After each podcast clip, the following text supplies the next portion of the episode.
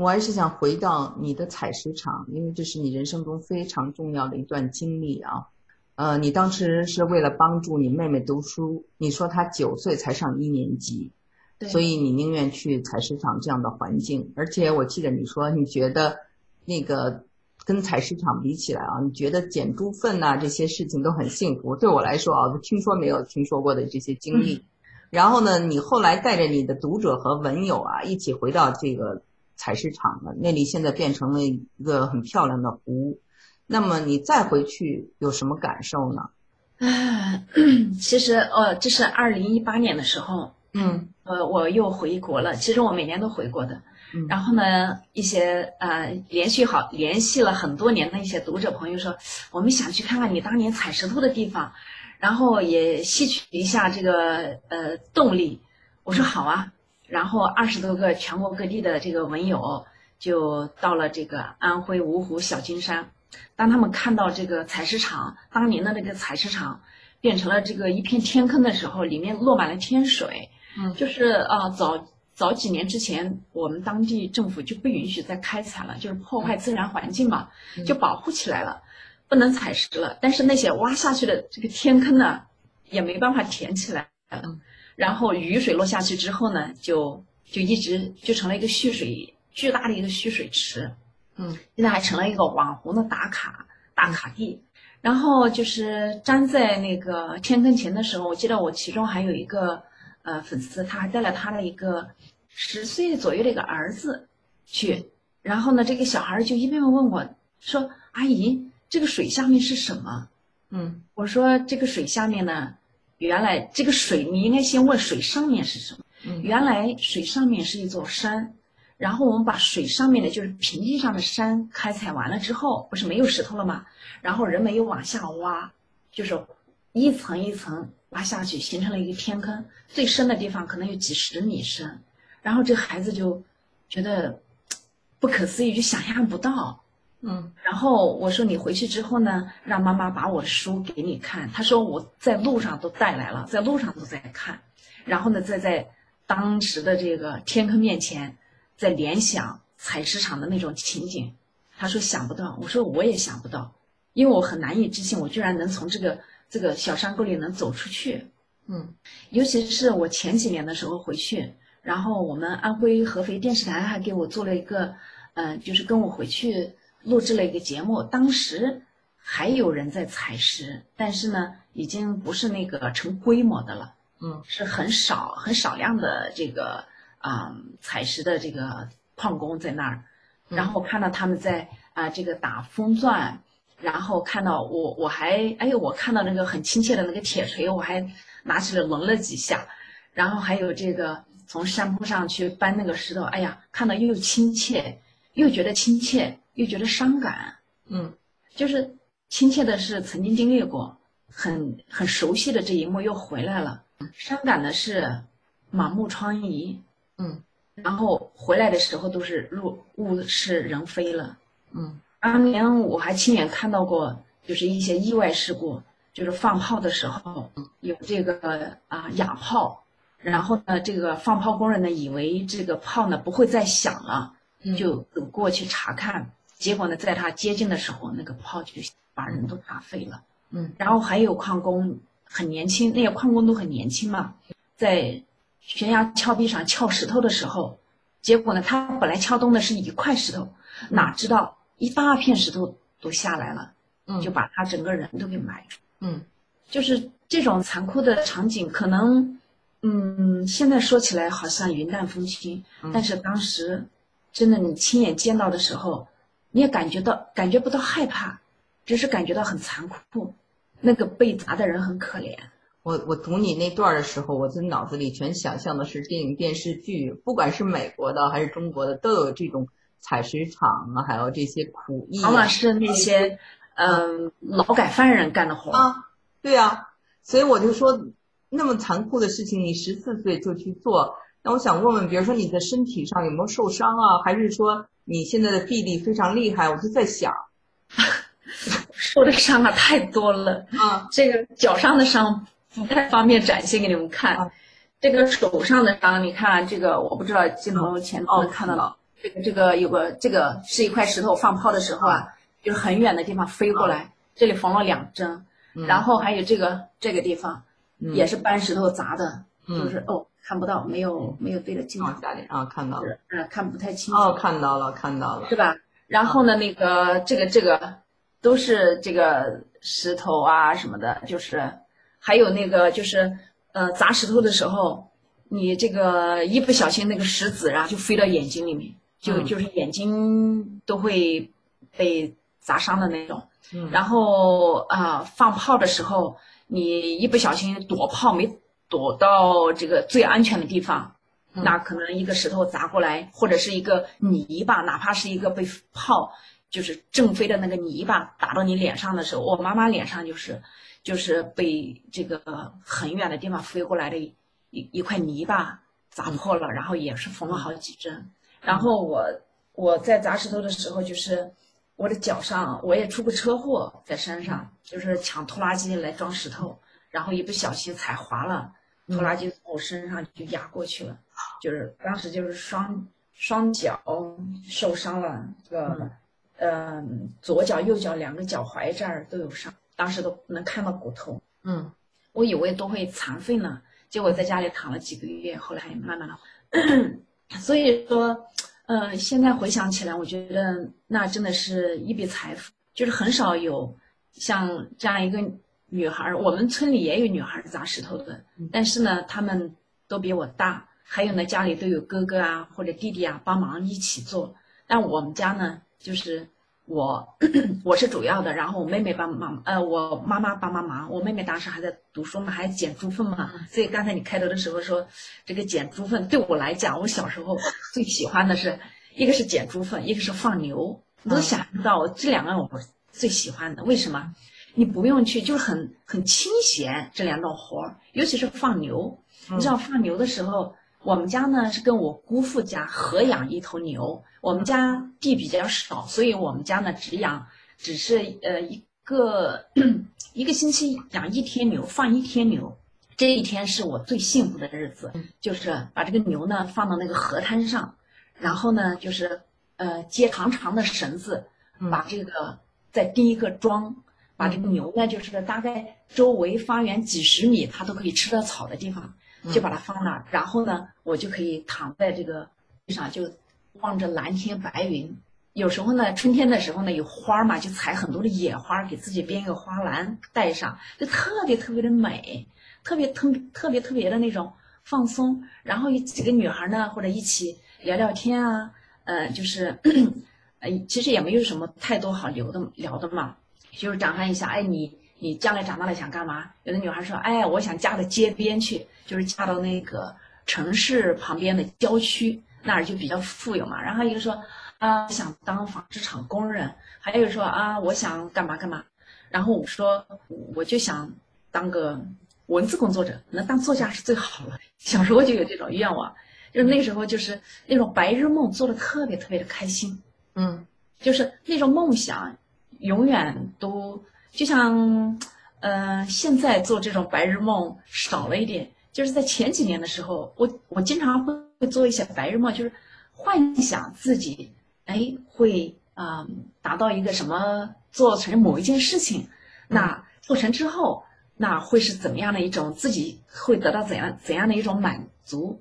嗯，然后就是呃，像过去那个放牛的时候，我还。喜欢就是带着书，如果有书的话，能借到一本书的话，带着一本书去放牛，那是更美的一件事情了。嗯，一边放牛，牛在旁边吃草，你在这个旁边看书，那是特别美好的一件事。我在读你的那个书的时候，讲到采石场啊，你提到了，你就感觉自己像在女娲补天一样。我读到那儿，觉得特别的震撼。我说怎么能有这样的想象力，而且有这样的乐观精神？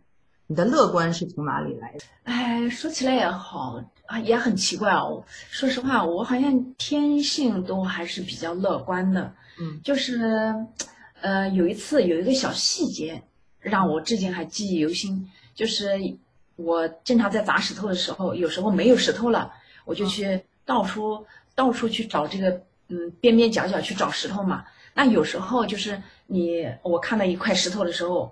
那一块石头因为很大，平时也没人管，也没人要。但是呢，当你没有石头的时候，你就想着，哎，把它敲碎了、砸碎了，你就可以卖钱了。当我翻开这块石头的时候，哎，发现它下面压着一片草，但是这个草呢已经被压的，就是趴在地上。然后呢，因为终年不见阳光，又枯又黄。嗯，当时没有人在意这片草，但是你过了几天，你发现，哎，这片草你没注意，它就长起来了，变成绿的了。然后它从趴着变成站起来了。嗯，而且呢，黄色变成了绿色，越长越茂盛。那时候我。那时候也没有，才十几岁，也没读太多的书嘛，就觉得生命的力量很神奇。嗯，那草尚且如此，何况人呢？所以这个细节当时就一直就直到现在还刻在我的脑海中。那个时候没不知道这个什么光合作用啊什么之类的，不懂，只知道生命的力量很神奇。嗯，所以就想着草都能这样，人难道不可以吗？我有时候读你的书就觉得。你好像是自己的灵魂飞出你的身体，然后再看着你自己受苦，然后但你的灵魂就能高于这这些苦难，然后你看着，然后呢，想象着一些很美好的事情，我就产生这样的一种啊感觉。嗯，我也经常有这种感觉，嗯，就是当时。呃，我经常就是砸石头太累的时候，就是很累很累的时候，精疲力尽的时候，就躺在躺在地上，躺在树荫下，或者是那个石，呃石壁，呃石壁下，就是挡住太阳的那个地方，然后一阵风吹来，就是放松了身心，然后真的是抬头望天的时候，就感觉自己的灵魂已经飘出了体外，在看着自己，在俯瞰着自己。我经常有这种感觉。对对对，当时就觉得，哎，啊，现在是。嗯，彻底放松的时候，然后呢，就觉得这个时候你什么都不想，就是享受这一刻的轻松、快乐和美好。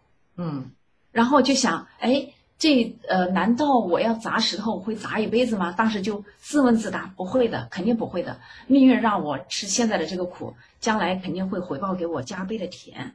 就是一直始终对未来没有没有嗯彻底失去过希望。嗯，时时刻刻都会都有这种信心在支撑。对，正是因为你的这种信心和你的这种呃灵魂出离的感觉，让我感受到了。其实咱俩呀，就是沟通了这么久，为什么迟迟不知道该怎么采访？因为我想一直解解答一个问题，就是说这个我们还是从心理学就讲这个痛苦，还有和你的这个升华，我就在想在这这个之间的联系。我一定要弄懂它。前不久啊，我跟你说，我我遇见了一个高人，他呢是嗯，我从小就很崇拜的一个姐姐。呃，我们在小的时候，就是大家什么都不知道的时候，他就开始给我讲乔治桑。他是一个特别有名的这个国学大师，叫叶曼啊，他的弟子。然后反正他也是认识很多这种国学大师。他就跟我讲一个词，他说有时候啊，这个就是人呢要欢迎这些不欢迎的东西。因为我前两天是看了那个 Oprah Winfrey 欧普拉的一个采访，他是采访一个就是呃佛教徒一个美国人，他就写了一本畅销书，就是讲着欢迎不欢迎的东西啊。然后呢，这个我这个朋友就跟我说，这就叫做修苦难菩萨，就好像你修的就是苦难。所以我觉得这个呢，我特别想跟你分享，因为我觉得你可能已经这个理论。呃，或者这种呃体系，或者他们这种说法，其实说的就是你的人生，啊，我还是第一次听说呢。嗯，真的是，对，可能也是啊，我可能就是在修这个苦难的菩萨。对，所以我听了以后，我就觉得，哎呀，一定要赶快跟你分享。然后他们说了这个话以后，我就大彻大悟了。我说，OK，那我现在可以 ready，我可以准备好来采访美萍了，因为我对她更加理解了。有朋友说：“你为什么要把你的这个伤口和你的过去的不堪说给别人听？为什么没有藏起来？”其实我恰恰是欣赏你这点，我喜欢你的这个透明和你的真诚。任何人呢，装模作样或者是嗯掩饰，呃，其实人们都能看出来，这个世界上没有人是傻子。而且我们从心理学的角度来谈啊，其实你呢，为什么这么的年轻？是因为你的这个伤口，你经过你的。这种把它的这种啊，等于是清洁，然后你最后得通过你的写作得到了一种净化，你的伤口得到了愈合。所以呢，你愈合了以后呢，而不是说这个伤口本身还在，你就把它藏着，而没有去面对它。那种伤口呢，它可能会腐烂，会造成甚至是癌症。呃，我在我的这个节目里跟大家讲过一本书，就是 Alice Miller 写的《身体从不说谎》，就是探讨的这个童年的创伤对人的影响。所以我也一直在想，我说你的童年有这么多的创伤，为什么你这么的就是健康？心理，我指的是心理的健康，心态非常好，而且你的这个面貌也很青春的活力。我就在想。就恰恰是因为，你身体没有说谎，你的感情也没有说谎，你是就是完全是在阳光下的，所以从心理这个学的角度，你就自己自我疗愈了。嗯，是的，你这个总结的我非常非常的赞同，真的说到我心里去了。可是有的人他没有办法自我疗愈，你懂我的意思吗？就是说这个人得特别的强大。所以我想知道你的这种强大，你的这种精神是从哪里来的？你有信仰吗？说实话，我没有，我有信仰，但是呢，我没有加入任何的宗教。嗯，是有信仰的，但是我的这个信仰呢，不是说人们呃所认为的是加入哪个教派，或者说信佛，或者说信这个呃是基督徒等等。我是信奉所有就是。嗯，人心灵里面最美好的那一面，最善良的那一面，我相信人间的所有的真善美。但是呢，我没有就是说去嗯去加入某个教派。我觉得只要是你真的是一心向善、一生一一心向美的话，你去啊，我觉得甚至我就觉得我可能我做了一些事情，可能那些真正的入了某个。宗教的人可能还没有做到的，也未必就是所有的。我我不是说不要去加入任何的宗教信仰，不是这个意思。我的意思是你只要心怀美好，其实你其实你不没有去啊加入任何的教派都可以。对。前两天我跟我的另外一个嘉宾聊天，就是谈到这个女孩要富养的问题。她呢，他们家从小就把她送到最好的山顶学校啊，然后美国最贵的私立高中啊，跟那个福布斯家族一起上学呀，然后呢又上了哈佛商学院啊，呃，凡是你能想到的这些贵族的玩意儿，骑马呀、网球啊、高尔夫啊，她都学了啊。然后呢，她就觉得，就是说，其实呃，女儿。富养反而容易，就是说让他们对自己的标准或对未来的这个夫婿的标准呢要求太高，甚至呢就是他的这种兴奋点越来越高以后呢，他会走向沉沦或者甚至是吸毒，因为他觉得没有意义了嘛。所以呢，我想他所说的人们平时所说的女儿要富养，其实是一个对金钱的态度，就说因为女儿从小呢。见到了钱，他就不稀罕钱了，这样不会因为占小便宜将来吃大亏。我讲主要是这么一个意思。你跟我讲讲你对金钱的态度，因为我知道你是一个非常慷慨的人，你做慈善，你做公益。那么你从小其实是，哎呀，几十几块钱就让你辍学了。你但是你今天所有的这些高度啊，或者你有的一些认知，就是真的比那些。念过很多书的博士生都明白，那么所以我的这个两个问题，一就是你的这个人生的这些明白，你没有在学校学到，你在哪里学到的啊？你刚才说到的书，那你再多讲讲这方面。第二就是你对金钱的态度。我想啊，还是先呃，对您刚才说的这个女儿要富养，这个我也想发表一下我个人的一个呃见解，我个人的理解应该是什么？其实很多社会上很多人可能把这个“富”字理解错了，认为女孩要富养是用金钱、经济、物质来养她、来富养，使她就像你刚才说的，使这个孩子呢，他从一个开始这个起点就是他那个啊什么物质方面都满足了，然后他的这个对将来的甚至择偶的标准就会提高了，对吧？那么。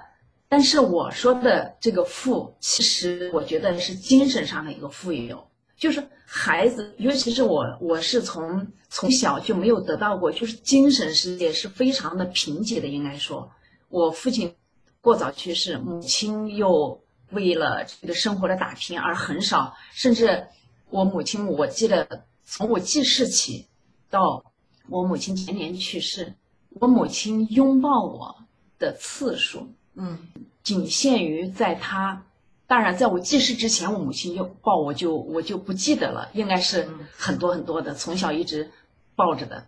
那么，在我母亲躺在病床上，快要离开这个世界的时候，她才一次又一次的抱我、亲我、摸我。每天晚上我们俩睡觉的时候是手拉手睡一头的。所以我说的一个“富”字，就回到了这个刚开始我们说的女儿要富养。我说的这个“富”是精神上的一个富有，不要让孩子，尤其是女孩，从小觉得没有任何温暖，没有亲情的温暖，没有这个友情的温暖，甚至没有爱情的温暖，这是很可怕的一件事情。她很容易可能对这个社会产生一个不信任感，没有安全感，因为她从小没有任何温暖。所以我觉得，与其给孩子太多的。物质条件的滋养，不如在精神上给予他非常温暖、非常关爱的这种感觉。可能你对他的这个父母对孩子的一种陪伴、一种教育，一次旅行都多于你给他买一个什么很昂贵的奢侈品啊，或者说给他在他成年礼的时候给他一个他意想不到的一个巨大的礼物，比如比如说一辆车等等。嗯，我觉得。当然，条件经济条件允许的情况下，未尝不可。但是在满足他的经济物质的同时，别忘了在精神上给予他最正确的一个引导。要知道他真正的需要是什么，不要适得其反。比如说，就像你刚才说的，可能他哎觉得我年轻轻我什么都得到了，我什么都尝试过了，嗯，没有任何世界上没有任何东西我有兴趣了，所以我想去尝试一下毒品。嗯，我尝试一下沉沦堕落，看看到底是什么感觉，反而这个富养反而是害了他。嗯，所以刚才又呃，这说了这个关于女儿富养的，我个人的一个观点，我觉得精神富养比物质富养更重要。嗯，那么刚才就回到你问我的两个问题，这个金钱呢，说实话呢，我我主要因为我现在我来到美国之后呢，也没有出去工作，还是。呃，在家里面就是，嗯，给给我先生做好后勤工作吧。嗯，所以呢，在这个金钱方面呢，我可能是容易满足的那种。嗯，就是虽然是从小穷怕了，但是呢，在后来我自从我去上海打工，然后又到了知音做编辑记者，然后又来到美国之后，就是嗯，自己能够自力更生之后，就没有说把这个钱看得特别特别的，嗯，怎么说，像小时候那么渴望。嗯，不是的，我觉得足够够我用了就好了。那么又回到说的这个，我的个人一个金钱观，就是当你能用金钱去啊满足你的一些呃小小的心愿的时候啊，这你完全就可以做到。比如说我的一个小小的心愿就是，我小时候不是没有嗯太多的钱去买书嘛，那么我现在可能更多的我是喜欢买书。从我在上海打工拿到第一笔工资之后，呃之后，除了给家里寄去我父母的生活费和我妹妹的学费之后，我就是买书，买大量的书看，这是我最喜欢的一件事情。我觉得花多少钱都值得。嗯，那还有一个就是关于慈善。嗯，那这个慈善呢，我觉得可能呢，嗯，还是和我从小的一个经历有关。像我小学辍学之后。如果当时有一个好心人，能够借给我十几块钱，嗯，给我去报了名，然后呢，再啊帮我赞赞助我去读中学，嗯，有可能的话考上了大学，再资助我读大学，那么可能我我的人生又是另外一种模样。嗯，所以呢，当我就是有了这个条件之后，我就想我要去帮一些像我小时候。那样艰苦的一些孩子去圆他们的一个上学梦，所以呢，从应该是从二零零几年开始，就就开始做一些力所能及的一些慈善，就是帮助那个西部的，像这个西藏啊、青海呀，还有湖北啊，等地的这些贫穷的孩子，就资助他们上学。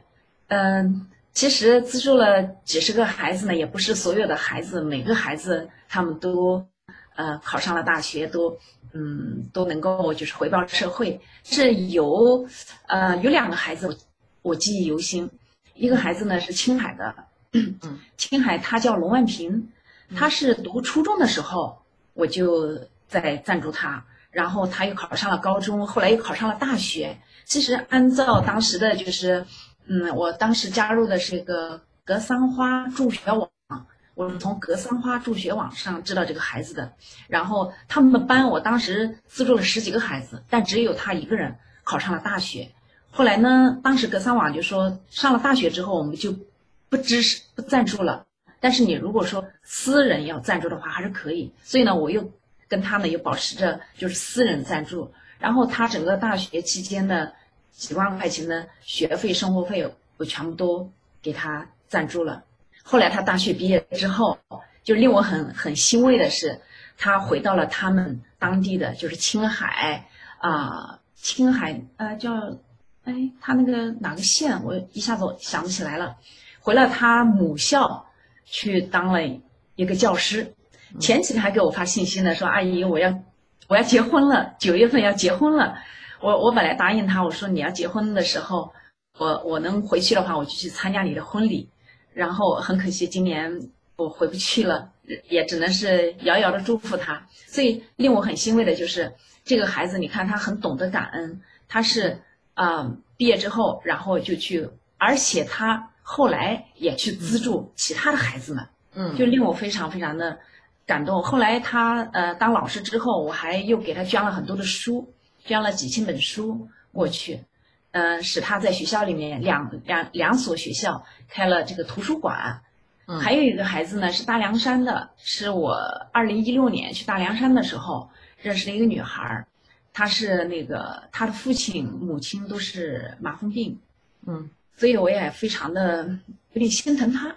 嗯，然后她也是考上了大学，呃，考上了不是大学，是，呃，这个高中，是到县城，到到西川，西川，嗯，大凉山的西昌，西昌市，嗯，读中学。然后我说你一定要去，当时他说那我我学习可以，但是我学费有问题。我说那我来资助你，所以跟我先生商量之后，就一直在赞助他，嗯，一直到现在还在。赞助他。